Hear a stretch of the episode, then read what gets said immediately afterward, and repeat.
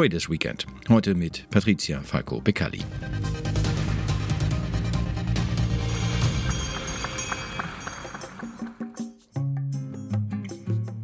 Wer sich für Börse interessiert, kennt meist ihr Gesicht. Aus dem Fernsehen. Zunächst dem italienischen, wo sie zehn Jahre lang die Börsenredaktion der Reihe leitete, später aber auf internationaler Bühne für den amerikanischen Wirtschaftssender CNBC. In Sendungen wie Morning Exchange oder Squawk Box, Capital Connection, Worldwide Exchange oder Power Lunch begleitete sie das Börsengeschehen. Sie sprach mit Akteuren vom Parkett genauso wie mit den CEOs der nachrichtenprägenden Unternehmen. Dabei hatte sie selbst einmal zu den Handelnden auf dem Parkett gehört, dem der Börse London. Denn nach Studium der Wirtschaftswissenschaften und der Kommunikation in Wien hatte sie zunächst im Private Banking gearbeitet, war Portfoliomanagerin und unter anderem als Stockbroker an der London Stock Exchange registriert. Weitere Wirkungsstätten waren Frankfurt und Luxemburg.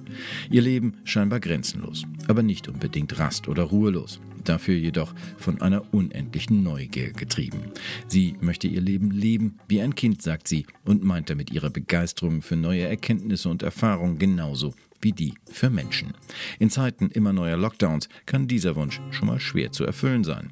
Patricia Falco Beccali wollte sich damit nicht abfinden. Zwar ist sie seit einigen Jahren in Zürich mit ihrer Principal AG und als Teilhaberin bei Falco Capital in die Investorenrolle gewechselt, doch in Zeiten der Unsicherheit ist Kommunikation gefragt.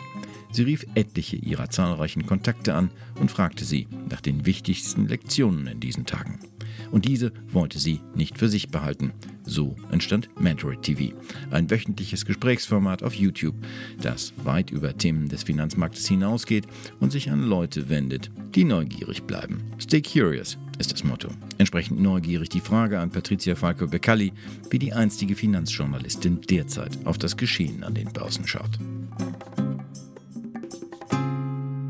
Ich denke mal, dass früher hat mir die Erfahrung gegeben, wie ich es jetzt anschaue, was auf den Märkten passiert. Natürlich hat man eine langfristige Erfahrung, nicht nur vom Studium hin, äh, her, sondern auch von äh, ja, der Erfahrung bei CNBC und im Banking. Äh, man geht ein bisschen gelassener damit um, auf der einen Seite, weil man es schon kennt, auf der anderen Seite, wenn man selbst Investorin ist, dann ist man natürlich vielleicht etwas nervöser, wenn man sich so die Märkte momentan vor allem anschaut oder über die letzten Monate hinweg. Ich denke mal, als ich damals bei CNBC über die Märkte berichtet habe, da hatte man immer so eine Distanz dazu. Man berichtet ja nur, man investiert nicht, weil das ging damals natürlich nicht.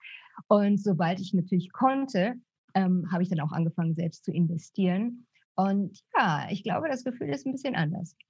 Wenn du jetzt mal auf die Märkte guckst, es äh, ist ja ein relativ guter Jahresstart gewesen. Es ist ein wirklich überraschend gutes äh, Jahr äh, im vergangenen Jahr gewesen, trotz Corona. Wie siehst du das äh, jetzt sozusagen, die Börsen immer neue Höhen erreichen? Die Themen, die wir im vergangenen Jahr hatten, die sind ja eigentlich nicht anders gewesen. Wir hatten äh, Corona, Corona bestimmt immer noch das Geschehen. Wir haben die äh, Debatte um Impfstoffe hier in Europa. Wir haben die Debatte um Impfstoffe eigentlich weltweit. Und wir haben noch dazu die Unruhen in den äh, Vereinigten Staaten rund um den Präsidentschaftswechsel. Trotzdem geht es bergauf. Wie siehst du das? Ich sehe das ein bisschen zweiteilig. Ich könnte dir sagen, Markus, ich glaube, die Märkte sind oben wegen Corona. Okay. Und weil es irgendwo ein Zinsumfeld gibt, was nicht viel hergibt. Also wo geht man hin in den Märkten? Es gibt Megatrends und diese Megatrends sind natürlich jetzt schon auch äh, während der, der ähm, ja, Präsidentschaft von Donald Trump große Trends gewesen, wo Investments reingegangen sind. Und die Pandemie hat eigentlich in meiner Ansicht, und das ist wirklich nur privat und nicht als irgendwie als, äh, ich weiß nicht, äh, ein Ratschlag zu nehmen, hat eigentlich nur gezeigt, dass diese Megatrends wirklich nicht nur wichtig sind, sondern dass auch da das Geld reinfließt. Ich meine, wo kriegst du heute noch irgendwie ein, ein, ja, eine, ähm, eine Rendite? Du, du schaust dir die Anleihenmärkte an, da gibt es nicht. Dann schaust du auf die Aktienmärkte, die sehen zwar sehr hoch aus und sehr, sehr viele Leute, mit denen ich auch spreche, fast auf täglicher Basis, denken, dass da eventuell doch sich schon eine Blase kreiert, aber diese, diese Blase kreiert sich da seit den letzten vier, wenn nicht fünf Jahren. Also das ist nicht irgendetwas, was jetzt kurzfristig gelaufen ist. Und ähm, da ist natürlich die Frage, wie lange läuft es weiter? Ich persönlich denke, ja, es könnte eine Blasenbildung geben. Ähm, auf der anderen Seite, wo kriegst du das Geld her? Immobilienmarkt vielleicht, Commodities vielleicht, ich weiß es nicht. Ähm, ich höre, dass im Alternativinvestmentsektor sehr, sehr viel läuft, ob das jetzt Edelsteine sind oder Antiquitäten oder Kunst. Aber mich interessiert eigentlich nur die Loyalität zu diesen Megatrends. Und die sind schon lange gelaufen. Und das ist auf jeden Fall Digitalisierung. Das ist für mich Asien nicht unbedingt Europa. Das ist für mich nochmal Asien, nicht unbedingt Amerika. Und da eigentlich äh, doch äh, alles, was, wie gesagt, mit Digitalisierung zu tun hat, aber auf der anderen Seite natürlich auch ähm, ja, Umwelt, Clean Energy und äh, Telemedizin zum Beispiel. Da bin ich auch sehr, sehr stark daran interessiert. Kommen wir gleich nochmal drauf. Äh, eine Frage, die mich aber umtreibt, die mich eigentlich seit der Jahreswende umtreibt, es gibt diese Zehn-Tages-Regel. So wie die zehn Tage, die ersten zehn Tage an der Börse laufen, soll angeblich das gesamte Jahr laufen. Was hältst du von so einer Regel? Ja, ich weiß nicht. Ähm, ich mag solche Regeln eigentlich ungern. Natürlich sagt man auch immer, okay, ähm, ja, sell in May, go away. Und dann ist es so. Man muss schon sehen, dass der Markt nicht nur Zahlen sind, sondern wirklich Marktpsychologie und Herdenpsychologie. Also es ist sicherlich im Hinterkopf, dass es jetzt hier weiter sehr gut laufen sollte. Ich bin etwas vorsichtiger. Ähm, ich bin vorsichtig, weil ich denke, die Börse soll ja angeblich immer aufzeigen, was sich konjunkturell dann entwickeln soll. Ich glaube, mit dieser sehr tiefen äh, Geldmarktpolitik, auch mit unserer äh, Fiskalpolitik, da baut man eventuell doch ein langfristigeres Problem auf, äh, nämlich Inflation, Hyperinflation, eventuell aktuell. Andere sagen, nee, überhaupt nicht, weil Inflation war schon lange kein Thema, weder in Europa noch in Amerika. Das heißt, wenn jetzt auch unsere Wirtschaft praktisch in Flatline ist, ähm, ist da so viel Nachfrage, die reinkommt und Geld reinkommt, dass es okay ist. Also, dass, dass sich das irgendwie nivelliert. Persönlich denke ich, ich bleibe meinen Megatrends sehr loyal und ich glaube auch mehr an die kleinen, flexibleren Unternehmen, die vielleicht durch die nächste Krise besser dann als Marktteilnehmer kommen. Wenn man das Ganze so beobachtet, natürlich, äh, wenn du daran glaubst, das äh, zeigst du auch, indem du halt in diese Unternehmen investierst. Du bist seit einiger Zeit als äh, Risikokapitalgeberin unterwegs. Was ist das, was dich in dieser äh, Position bewegt, ähm, wenn du jetzt sagst Nachhaltigkeit und äh, Megatrend? Äh, was macht dich so zuversichtlich für diesen Trend? Ja, weil ich glaube ganz klar, Markus, weißt du, die Welt braucht uns nicht, aber wir brauchen die Welt. Und das ist ein Thema, ich meine, in den 70ern war das schon so, in den 80ern, ich weiß nicht, ob du damals noch äh, demonstriert hast gegen bestimmte Nuklearenergien und für die Umwelt und Umweltschutz. Ich war mit dabei, ich war immer mit dabei, weil ich das ganz, ganz wichtig finde, einfach so von der Basis her. Ähm, ich glaube auch zum Beispiel, ganz konkretes Beispiel, Amerika und was sich da politisch getan hat im Sinne von umweltfreundlicher Energieschöpfung, das heißt die erneuerbaren Energien. Ähm, Pariser Abkommen, das erste, was Trump gemacht hat, er ist da ausgestiegen. Das Pariser Abkommen ist ein Riesenschritt, wirklich hier die Erderwärmung runterzubringen, so schnell wie möglich und diese Trendwende umzuschwappen und zwar so schnell wie möglich. Jetzt sieht man, dass da einige der Werte ganz gut gelaufen sind, aber die meisten eigentlich doch eher so äh, so ein Flatline waren, um das Wort nochmal zu benutzen. Und seitdem wir jetzt gesehen haben, dass Biden, der sehr äh, umweltfreundlich eigentlich aufgestellt ist in seiner Politik, ähm, ähm, gewählt worden ist als Präsident, sieht man zum Beispiel die Wasserstoffzellfirmen, äh, die Alternativenergien oder die Firmen, die Technologien entwickelt, um auch diesen Megatrend der Klima, der, ähm, der, der Klimaveränderung äh, dem zu helfen, dass die super gelaufen sind. Und man kann fragen, ist das jetzt eine Blase oder nicht? Ich weiß es nicht. Vielleicht ja. Und man kann vielleicht, vielleicht auch fragen, man kann vielleicht auch fragen, inwieweit ist das überhaupt äh, stichhaltig? Inwieweit hält es an der Prüfung stand? Wenn man jetzt zum Beispiel Schlagzeilen sieht, es gibt äh, deutsche und französische Umweltschützer, die mal ähm, die Nagelprobe bei äh, BlackRock gemacht haben. Mhm. BlackRock äh, hat ja äh, Anfang äh, vergangenen Jahres in dem äh, typischen Investoren-Rundbrief äh, geschrieben, sie wollen künftig nur noch in Firmen investieren, die nachhaltig äh, arbeiten, die auch äh, den Umwelt- und den Klimaschutz äh, mit im Blick haben. Und äh, jetzt kommt ein Jahr später der Vorwurf auf, dort wird bei BlackRock äh, Greenwashing betrieben. Mhm. Ähm, da steht ja die Frage, äh, ist überall nachhaltig drin, wo nachhaltig draufsteht? Bestimmt nicht. Bestimmt nicht. Das auf jeden Fall nicht. Und ich glaube, es sind natürlich sehr, sehr viele Opportunisten, aber ich glaube, es ist mehr und mehr drin und Nachhaltigkeit mehr und mehr drin, wo auch Nachhaltigkeit draufsteht, weil der Konsument letztendlich kritischer und kritischer wird und dementsprechend auch den Druck aussetzt auf zum Beispiel ja einen Investmentfonds, der ein grüner Investmentfonds ist. Und da geht es nicht nur um das Unternehmen, sondern das Unternehmen selbst in der ganzen Wertschöpfungskette. Wie grün sind die aufgestellt? Äh, von, äh, wenn du die Karotte praktisch einpflanzt, bis es dann bei uns auf dem Teller ist. Und ich selbst bin so aufgestellt, ich schaue mir das genau an. Und die ganze Wertschöpfungskette ist natürlich dementsprechend auch wertvoll für das Unternehmen. Das sich dann als grün äh, hinstellt oder präsentiert und dementsprechend auch in einem Fonds dann eingekauft wird. Also ich glaube, das ist eine Milchmädchenrechnung zu sagen, hey, Greenwashing. Ähm, green is green und man hat so viele Studien schon gezeigt, dass einfach die Langfristigkeit, sich langfristig aufzu, äh, aufzustellen, viel, viel lukrativer ist. Und ich glaube, der Zeitgeist hat sich wirklich geändert. Von den 80ern vielleicht, wo Greenwashing ganz normal ist. Okay, wir müssen hier mal ein bisschen was grün machen, aber ja, der, der Großteil unseres, unseres Portfolios ist eben eben nicht so grün, grün wie er sein könnte. Und äh, um dann die andere Frage noch zu beantworten, was reizt mich an dem Risikokapital? Ja, es ist Risikokapital, auf jeden Fall. Obwohl ich muss immer sagen, Risikokapital auf Deutsch, Venture Capital ist nicht unbedingt das, was ich wirklich implementiere. Es ist immer ein Risiko, in eine Firma zu investieren, vor allem wenn es eine Seed oder Pre-Seed, einfach eine Startup ist. Aber was ich versuche immer zu machen, ist, a, ich muss natürlich an die Firma glauben, an das Produkt glauben, vor allem an das Team glauben. Äh, aber vor allem, ich bringe nicht nur Geld, sondern ich bringe auch die Erfahrung mit und ich helfe wirklich so aktiv mit, die Firma mit aufzubauen, wie es denn nur geht.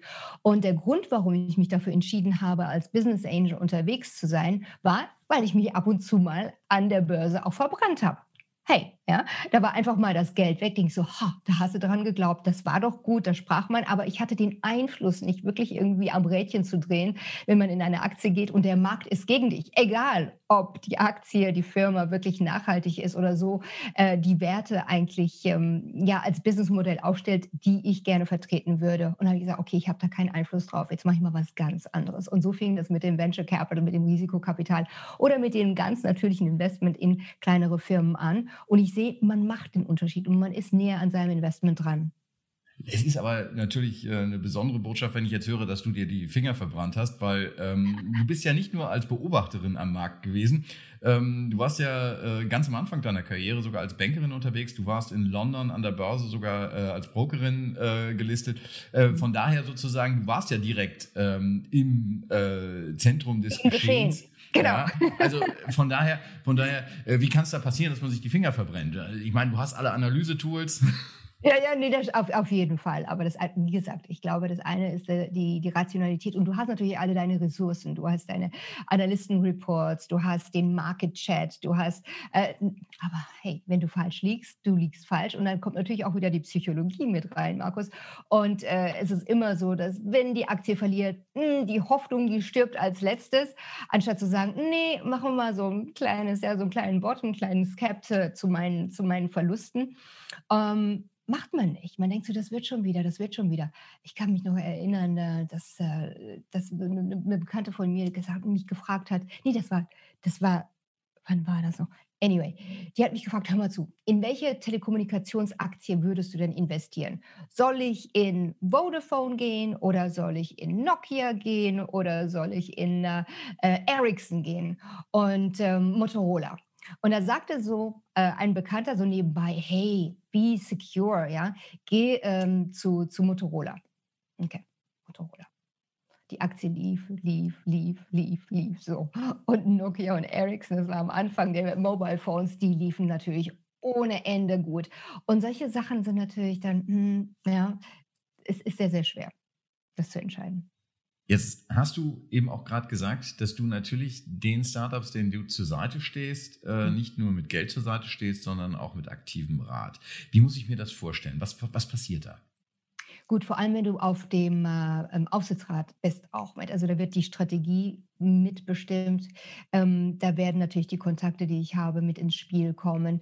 Äh, da wird ein ganz, ganz einfaches, okay, im kleinen Umfeld ist es wirklich interessant, wie ein Unternehmer eigentlich irgendwie alles machen muss. Ob das jetzt die Strategiesetzung ist oder wirklich den Businessplan aufstellen, das Pitchen und so weiter. Und da ist eine aktive Unterstützung von Investoren, dieses Smart Money, doch sehr wichtig, weil äh, oftmals die, die, die Unternehmer sich total auf die Produktentwicklung zum Beispiel konzentrieren, anstatt zu sagen, okay, der Verkauf, das Marketing, die Go-to-Market-Strategy uh, wird so, ja, ja, das kommt irgendwie. Und, und dementsprechend dementsprechend auch die Allokation der Investition, die man getätigt hat, ist oftmals sehr fragwürdig. Und da kann man schon Einfluss nehmen und sagen, hey, wenn du ein super Produkt hast, so wie der Sänger, der Opernsänger unter der Dusche singt, der, der, wird sich nicht verkaufen. Der muss auf die Bühne, der muss präsentiert werden zum Beispiel. Und das ist natürlich in der Kommunikation, das ist mein Vorteil und darauf konzentriere ich mich auch. Ich kann auch nicht alles, aber sicherlich, wie man Pitch gut zusammenstellt, wie man ihn gut rüberbringt,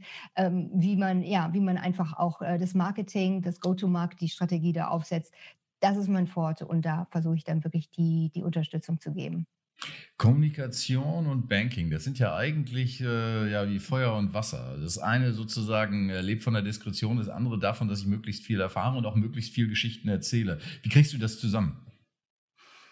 Ich glaube, dass ähm, eigentlich, ich weiß gar nicht, ob das zwei verschiedene Seiten sind, Markus, um ehrlich zu sein. Ich glaube, dass äh, es ist zwar sehr, sehr viel still, was auch still sein soll. Also diese, diese Chinese Wall muss schon da sein. Aber ich glaube, wenn ich ein Unternehmen habe, dann musst du kommunizieren. Du musst, äh, man sieht das ja auch mit dem, mit dem Druck des Reporting und was sich dann so im Markt äh, bildet, wenn eine, eine Firma falsch kommuniziert hat, dann kommen die Quartalszahlen raus und der Markt ist überrascht und zwar negativ überrascht. Dann wird die natürlich abgestraft, die Aktie, das Unternehmen und der CEO. Ich glaube, das liegt ganz nah beieinander. Die Frage ist natürlich, inwieweit ist man kritisch der Unternehmenskommunikation gegenüber und hinterfragt ein bisschen mehr, setzt das in den Kontext der anderen, der anderen Mitspieler im Markt zum Beispiel und kann sich dann ein rechtes Bild schaffen.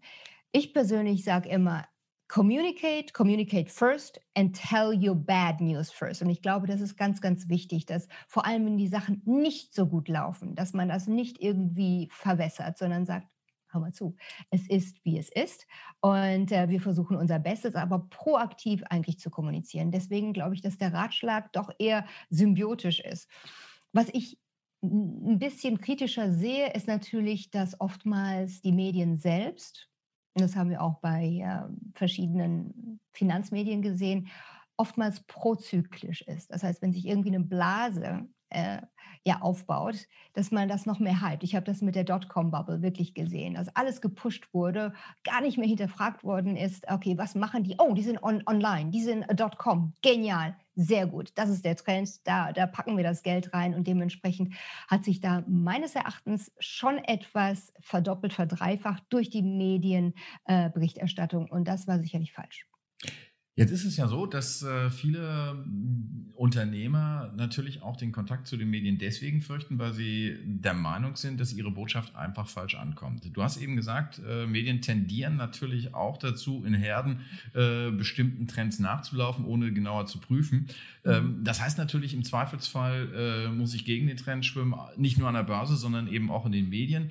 Ähm, wie kann man Unternehmer dann dazu kriegen, dass sie tatsächlich kommunikativ sind? Der Rat, den du gegeben hast, äh, ist natürlich natürlich alles, äh, würde man sagen, jetzt vom gesunden Menschenverstand völlig ja. normal. Ja? Äh, Theorie ist aber das eine, Praxis ist das andere. Naja. Und Markus, du warst ja selbst in der Kommunikation als Journalist unterwegs. Du weißt, wie das ist. Hm? Äh, einer der Gründe, warum ich mich auch abgewendet habe vom klassischen Journalismus, ist, dass ich gesehen habe, dass viele unserer Kollegen einfach schon eine vorgesetzte Agenda haben. Und das ist etwas, also bevor Sie in, die, in das Gespräch gehen, in das Interview. Und anstatt wirklich ein wahres Interesse, kritisches Interesse, aber ein wahres Interesse an dem zu haben, was die Firma zu berichten hat, was sie gemacht hat oder wo sie vielleicht Schwierigkeiten hat und auf, auf, auf das einzugehen, ja, ähm, ist da immer so die Agenda gewesen, okay, it's my show, I'm gonna kill you. Ja, ähm, ich ich mache den jetzt mal fertig. Weil so, was der hier sagt, ist ja alles bla bla. Ich glaube, da ist die Waage oftmals in die falsche Richtung gegangen, dass man sagt, okay, ich habe hier ein Ziel, weil nur schlechte Nachrichten verkaufen sich. Sensationismus oder wie heißt das auf Deutsch? Ja, Sensationalism auf Englisch ähm, ist etwas natürlich, was ähm, dem, dem, dem, dem humanen, der humanen Seele vielleicht mehr liegt, dass man sagt, hey, ähm, das ist ja interessant, hast du das gehört? Und das war immer so gegen meine Natur. Und ich glaube, dass es im Journalismus durchaus die ganz wichtigen Fragen gibt, uh, the Big Five, die man machen muss. Man muss hinterfragen, man muss kritisch sein, man muss aber auf keinen Fall eine Agenda haben, um jemanden irgendwie äh, fertig zu machen. Und wenn diese Art und Weise Journalismus äh, betrieben wird, dann kann ich jeden Unternehmer verstehen, der dann sagt, ich mache meinen eigenen Podcast, ich, ich sende meine eigenen Nachrichten raus und meine Kommunikation, die, die werde ich fahren und ich lasse mich da nicht irgendwie blöd in eine Ecke bringen. Und der Zuschauer wird auch smarter und smarter, ähm, Markus. Der, der sieht das, wenn auch ein Journalist irgendwie äh, ja seine eigene Agenda fährt und er der eigentliche Star der Show sein möchte. Und das finde ich sehr, sehr falsch. Für mich ist nicht der Journalist, ich will nicht den Journalisten hören. Der soll eine kurze, gute Frage stellen, genauso wie du das machst, ja. Und dann ist das, was den wirklichen Wert bringt, das, was der, was der CEO sagt. Und er weiß selber, denke ich mal, als Mensch selbst oder mit seinem Kommunikationsteam, man kann nicht lügen, man kann nicht verwässern. Natürlich, wenn dann so eine, so eine Dieselgate rauskommt, ist schon ganz blöd. Aber da äh, zahlt natürlich das Unternehmen und die Manager dementsprechend den Preis. Jetzt bist du ja nicht nur für die Unternehmen unterwegs, äh, mit denen du dich auch beruflich befasst, äh, bei denen du auch beteiligt bist, sondern du hast jetzt ähm, die Zeit genutzt, du hast einen eigenen Kanal aufgesetzt. Du bist quasi äh, so ein bisschen zurückgekommen zu deinen journalistischen ja. Wurzeln, könnte man sagen. Mentoring TV. Ähm, erzähl uns ein bisschen was darüber.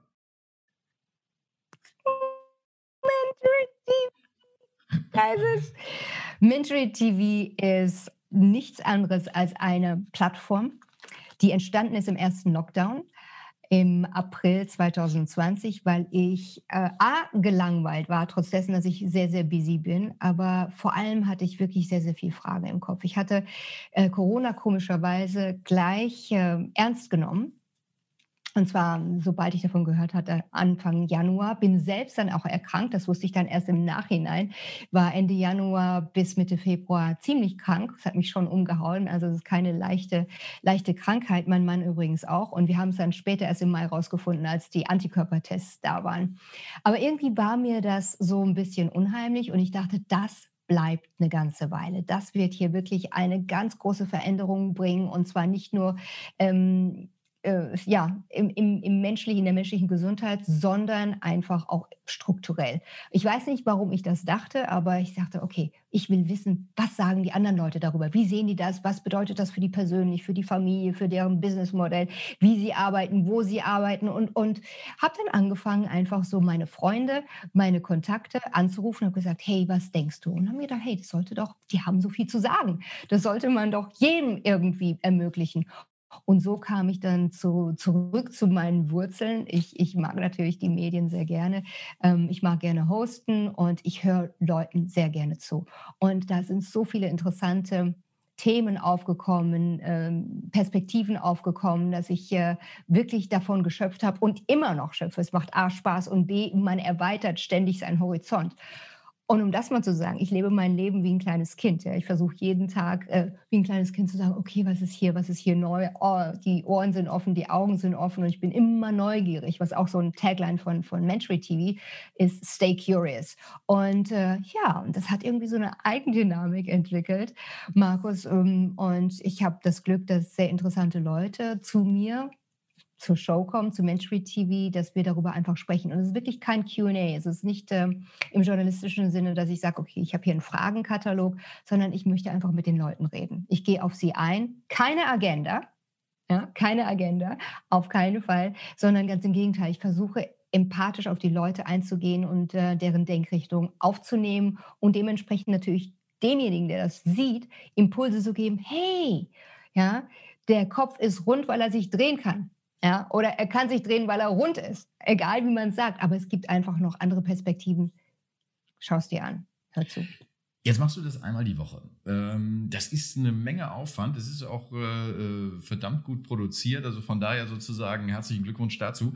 Ähm, aber äh, ich sag mal so, wenn ich auf der einen Seite Unternehmen betreue. Ja, ich muss auch gucken sozusagen, dass das Kapital, das investiert ist, wieder zurückkommt. Dann äh, helfe ich den Unternehmern, die äh, da frisch am Start sind. Und jetzt kommt noch Mentory äh, TV dazu. Woher nimmst du die Kraft? Ja, ich mache es einfach. Ja, ich mache es einfach. Ich glaube, weißt du, wenn du selbstständig bist, Markus, dann äh, ist die Arbeit eigentlich gar nicht wie die Arbeit, sondern du machst es einfach. Ähm, du machst es einfach. Es ist ein Teil deines Lebens. Du hast deinen, deinen Lebensrhythmus und ähm, du widmest dich deinen eigenen Babys. Und jetzt habe ich äh, drei verschiedene Babys. Das ist einmal mit äh, Principal AG als äh, Business Angel, dann habe ich die Partnerschaft mit Falco Capital zusammen äh, mit meinem Mann und acht anderen Partnern. Also wir sind zehn. Und dann habe ich jetzt Mentory TV. Aber Mentory TV ist ja in der Hinsicht kein Geschäft. Es ist wahr, ich investiere gutes Geld da rein. Äh, ich investiere Zeit, weil auch die Vorbereitung ist nicht ohne. Ich versuche mich wirklich auf die Gäste gut vorzubereiten. Und ähm, aber die Energie ist einfach da, weil ich es möchte und weil es mir Spaß macht. Also dieser Stress ist eher Eustress als Die-Stress. Und äh, die Priorität ist natürlich immer noch darauf, dass ich meine Businesses und meine Investments äh, pflege, äh, hege, pflege und dementsprechend versuche wachsen zu lassen. Aber gut, die Energie ist halt da. Es gibt keine Alternative. Wir haben beide Kinder. Ja? Ich weiß nicht, wie das bei dir war, aber vor den Kindern war irgendwie alles irgendwie so problematisch. Ja? Und dann hat man Kinder, denkst du, was, worüber habe ich mich denn damals beschwert, um Himmels Willen? Also wenn man Kinder hat und das Man wird gelassener, ja, das ist richtig. Oder? Oder? Dann ist alles irgendwie so, so halbwegs. Dass man irgendwann mal sagt, du, ich brauche mal den Abstand. Ich bin kein Superwoman, ich bin kein, also überhaupt nicht, ja, so super Energie, äh, ganz normal. Ich bin super normal, versuche natürlich gesund zu leben. Auf der anderen Seite, you just do it. Ja, I mean, think it through, then do. Äh, so, so ist irgendwie mein Motto. Weil wenn ich es nicht machen würde, was würde ich dann machen? Naja gut, also ich glaube, an Langeweile hat es bei dir noch nie ge gehapert. Ne? Also Langeweile, glaube ich, hast du noch nie gehabt. Also wenn man so nee. sich deinen Werdegang anschaut, ich meine, äh, man muss sich vor Augen führen, ähm, deine Eltern sind damals äh, geflohen aus dem Ostblock. Mhm. Ähm, das heißt, äh, deine Kindheit war ja nicht unbedingt so geprägt, dass du sozusagen auf Rosen gebettet warst. Äh, und jetzt sozusagen ähm, ein Leben, was äh, doch ähm, ziemlich da ist, wo der Puls der Zeit ist. Ähm, das, ist schon, das ist schon ein Weg. Ja, ein sehr wichtiger Punkt, glaube ich. Ich glaube, das, wie ich jetzt mein Leben lebe oder wie ich es angehe, kommt sehr stark aus der Kindheit. Und dieses, ähm, du machst einfach weiter, immer weiter im Text, ja, ähm, kommt sicherlich daher, dass irgendwann mal, als ich klein war äh, und meine Eltern wirklich mit einem Koffer 20 Deutschmark ja, und einem kleinen Baby nach Frankfurt angekommen sind, das, es gab keine Alternative. Du musstest einfach, entweder du stirbst oder du machst was. Ja? Und in diesem äh, Umfeld bin ich eben groß geworden. Und äh, als Flüchtlingskind, man kann es ganz genauso sagen, haben meine Eltern eben mit nichts von null angefangen in Deutschland. Und ähm, äh, es war sicherlich immer äh, roter Alarm. Äh, meine Mutter, die konnte nicht äh, arbeiten in der Hinsicht mit dem, was sie, was sie wirklich studiert hat auf dem Konservatorium. Sie ist Opernsängerin und hat Klavier studiert. Mein Vater musste noch mal anfangen zu studieren, weil das, was er gemacht hat im Ostblock, wurde nicht anerkannt. Ist also an die TH äh, in Darmstadt gegangen, hat Maschinenbau und Elektronik studiert. Und weil er das wollte, musste dann meine Mutter arbeiten, konnte ihren eigenen Beruf nicht ausüben. Und so war das immer, dass auch mein Vater, sie hat ihn dann unterstützt. Äh, mein Vater hatte dann neben dem Studium noch noch drei Jobs, die er gemacht hat. Und so sind wir dann irgendwie durchgekommen und das jahrelang. Ja, das war eben so. Und äh, man wächst auf in einem Umfeld, das schon sehr von Verzicht ähm, geprägt ist. Aber ich habe eines immer gesehen, meine Eltern haben versucht, immer alles mir zu geben, mir zu ermöglichen. Und wenn nichts anderes, hatte ich immer so gehört, hör zu, wir sind geflohen, um dir eine bessere Zukunft zu geben. Genau wie die Flüchtlinge heute, ja, let's face it. Ja. Und ähm, haben aber, vielleicht liegt das im ungarischen Blut, sich sofort ähm, integriert, Deutsch gelernt. Auch zu Hause wurde Deutsch gesprochen. Das war ganz, ganz wichtig. Die Kultur war natürlich immer die ungarische, aber ich, ich wurde integriert und es war sehr, sehr wichtig für meine Eltern, dass man in Deutschland angekommen ist und dann wirklich auch sich proaktiv integriert und nicht sagt, okay, jetzt kümmere dich mal um mich, weil das war damals schon gar nicht der Fall oder die Möglichkeit. Also diese, dieser, dieser Lebensweg, den du da ansprichst, ähm, Markus, ist sicherlich das, was mir jetzt auch diese Disziplin gibt, zu sagen, okay, ich mache, was ich will. Und wenn es schwer ist, mache ich weiter. Nicht so, oh nee, das ist jetzt aber schwer, ne? Weil schwere Zeiten, das ist etwas, das, das muss man irgendwo auch üben. Ne? in der Tat, in der Tat. Zumal äh, das, was du lebst, sind ja eigentlich Gegensätze. Also äh, ich sag mal, ähm, eine Kindheit, äh, die äh, von Einschränkungen geprägt ist, dann mhm. in die äh, glamouröse Welt äh, der Börse äh, noch dazu um die Jahrtausendwende, da war Börse ja noch was anderes, als es heute ist. Ja, ähm, und äh, das ist ja schon mal äh, ein sehr, sehr äh, großer Sprung. Aber äh, irgendwie äh, so erscheint es mir zumindest. Jetzt im Vorfeld unseres Gesprächs habe ich ja noch ein bisschen nachgelesen. Ähm, wir hatten ja auch miteinander zu tun, als du dein erstes Buch rausgebracht hast. Reiches Deutschland, arme Deutsche. Mhm. Ähm, das ist ein Thema, was dich bewegt. Natürlich. Also ich glaube, soziale Ungleichheit, äh, Markus, ist was ganz Wichtiges und das ist auch einer dieser Megatrends oder der, äh, der Realitäten, die wir irgendwie mal nie loswerden. Und es ist natürlich, da geht es um die Verteilung ähm, der Wertschöpfung. Und ähm, ich habe damals als ich gesagt habe, okay, CNBC hänge ich an den Nagel, muss ich mich ja wieder, ähm, wieder erfinden. Und diese soziale Ungleichheit war mir selbst nicht unbedingt so ja, wie ich sagen, also so, so visuell. Ich, die war mir nicht so bewusst. Ob, obwohl für mich war einfach so die Realität, die ich versucht habe, von nichts zu etwas. Also diese Möglichkeit, mir meine Eltern gegeben hatten mit der, mit der, mit der Schule, ein liebtes äh, Umfeld zu Hause und dann zu sagen, hey, flieg mal, das war für mich ganz normal. Okay, du arbeitest, du kommst irgendwo an. Und dann bin ich über einen Artikel gestoßen und da ging es wirklich darum, wie wirklich sozial ungleich reiches Deutschland ist.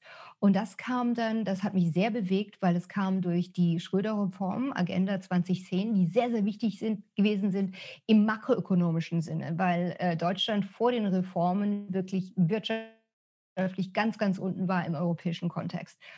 Und, ähm, die, und mit der Reform Reiches Deutschland aber die Art Mittelschicht, die fiel mehr und mehr in die untere Schicht ab und diese Transparenz oder diese äh, Durchlässigkeit der sozialen Schichten nach oben wurde schwerer. Und das hat mich sowas von, äh, von berührt und ich bin dann auch wirklich hingegangen, habe mir die ganzen Suppenküchen angeschaut und das exponentielle Wachstum dieser Suppenküchen, so wie jetzt auch in Amerika. 50 Millionen Amerikaner momentan gehen täglich zu einer Suppenküche, zu einem Foodbank. Und da denke ich mal, das hat mich sehr berührt und das muss einfach aufgezeigt werden. Was man dagegen machen kann, ist natürlich die andere Frage. Die Frage, was kann man dagegen machen, verbinden manche politischen Strömungen natürlich auch mit dem, was an der Börse passiert. Es äh, wird immer beklagt, es gibt eine gewisse Abkopplung zwischen dem, was in der Gesellschaft, in der äh, normalen produzierenden Wirtschaft passiert und dem, was an der Börse passiert. Ja. Ähm, siehst du die Börse auch in der Pflicht, dort äh, mehr gegen diese Ungleichheit zu tun oder ist das der falsche Ansatzpunkt? Hm, nee das glaube ich nicht. Ich glaube, die, die Börse ist ein Marktplatz. Ja?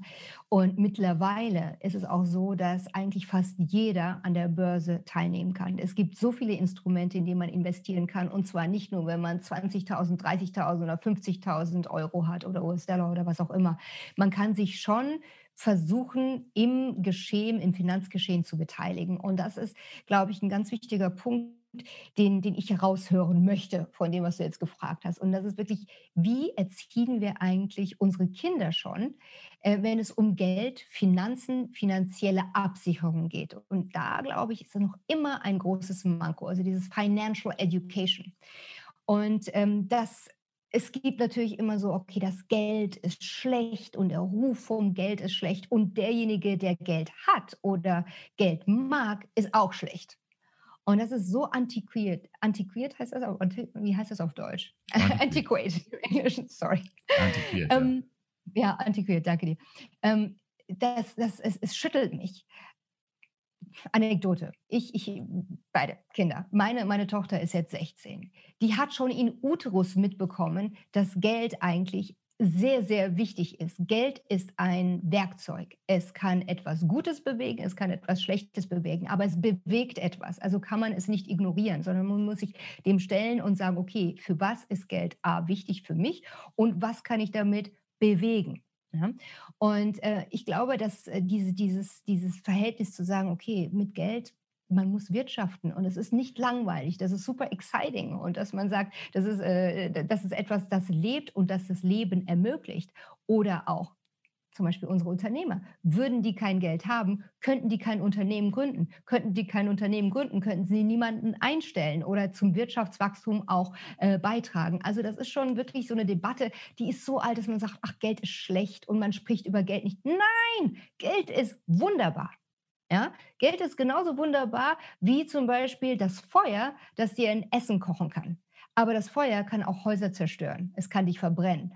Und genauso ist alles einfach immer nur die, der Zugang, die Perspektive. Und für mich ist es ganz, ganz wichtig, dass Leute mit einem bestimmten Mindset, ja, eine bestimmte Perspektive A, Geld sehen, Finanzen sehen und dann proaktiv auch sagen, okay, wie kann ich Mehrwert von meinem Wert machen? Ja, lass dein Geld für dich arbeiten. Ich sage meiner Tochter immer, kümmere dich um dein Geld jetzt, damit sich irgendwann mal dein Geld um dich kümmern kann. Ja? Und das ist, glaube ich, ein ganz wichtiger Ansatz. Und wenn man sagt, okay, ich möchte mehr Wert schöpfen von den kleinen Ersparnissen, die ich jeden Monat irgendwie weglegen kann, die Börse hat Instrumente.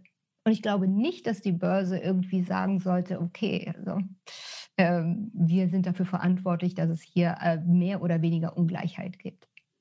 Welch ein schöner Ratschlag fast zum Schluss. Oh. Ähm, Ratschlag, der mich wieder auf Mentor TV bringt. Ja. Ähm, Montag gibt es die nächste Folge. Ähm, vorher das Wochenende. Darf ich fragen, wie verbringst du es? Das Wochenende, dieses Wochenende, oh mein Gott, das ist wirklich sehr, sehr exzeptionell. Zum ersten Mal in zwei Jahren fliege ich in den Urlaub. Believe it or not. Ähm, ja, weil ich ja schon, wie gesagt, im Januar dachte ich mir 2020, nee, das ist, das ist derb. Da haben wir unsere damalige äh, exotische Reise abgesagt und die, die äh, exotische Reise davor war ein Jahr her. Insofern bin ich dieses Wochenende Wochenende in einem warmen Land und versuche mich ein bisschen zu entspannen. Ähm, aber mein Gott, warum entspannen? Ich mag ja das, was ich hier täglich mache.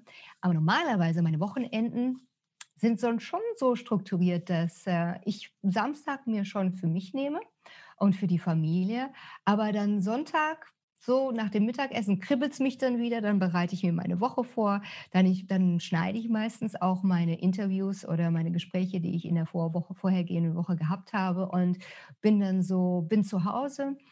Äh, in den letzten Jahr plus ein Monat konnte man ja auch nicht viel Socializing machen, aber allgemein, ich habe so viel Well-Being ja, und versuche so ausgeglichen wie möglich meinen mein Alltag zu managen, dass ich nicht so sage, oh, Wochenende, endlich, endlich Wochenende. Ja, ich bin einer der wenigen Menschen, die nicht irgendwie am Dienstag schon da sitzen und sagen, okay, noch, noch vier Tage und dann ist endlich Wochenende. Da fühle ich mich sehr privilegiert, aber das war auch nie unbedingt, da war ich nie in dieser Situation, ob in der Uni oder beim Banking oder schon bei CNBC schon gar nicht oder jetzt.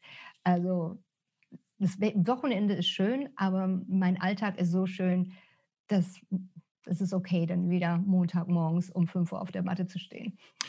Dann halten wir fest, dieses Wochenende wird anders als die anderen. Du bist unterwegs, du bist äh, auf äh, dem Weg in die Wärme. Ich wünsche dir ähm, ein schönes Wochenende, auch ohne Schneiden. Ähm, genieß die Zeit. Vielen Dank. Danke dir, Markus. Vielen, vielen Dank für die Einladung. Und ich finde Traders Breakfast, Traders Weekend und Traders Quest mit ganz super fantastisch.